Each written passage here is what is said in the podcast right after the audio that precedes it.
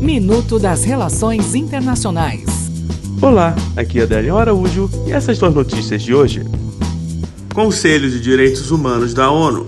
O Brasil se reelegeu para um dos assentos do Conselho de Direitos Humanos da Organização das Nações Unidas. Em votação ocorrida nesta quinta-feira, a América Latina tinha duas vagas para o órgão. A outra ficou com a Venezuela, que recebeu forte oposição de países como os Estados Unidos. Brexit. O primeiro-ministro do Reino Unido, Boris Johnson, e o presidente da Comissão Europeia, Jean-Claude Juncker, anunciaram ter chegado a um acordo sobre o Brexit apenas algumas horas antes de uma reunião entre líderes europeus em Bruxelas. Brexit é como é chamada a saída do Reino Unido da União Europeia, decisão resultado de um referendo em julho de 2016 que ainda não se concretizou por falta de um acordo sobre como isso se dará.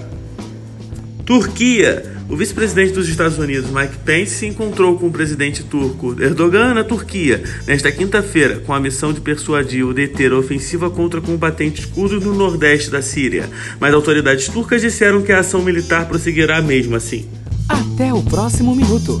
Enquanto isso, aproveite mais conteúdo no portal seire.news.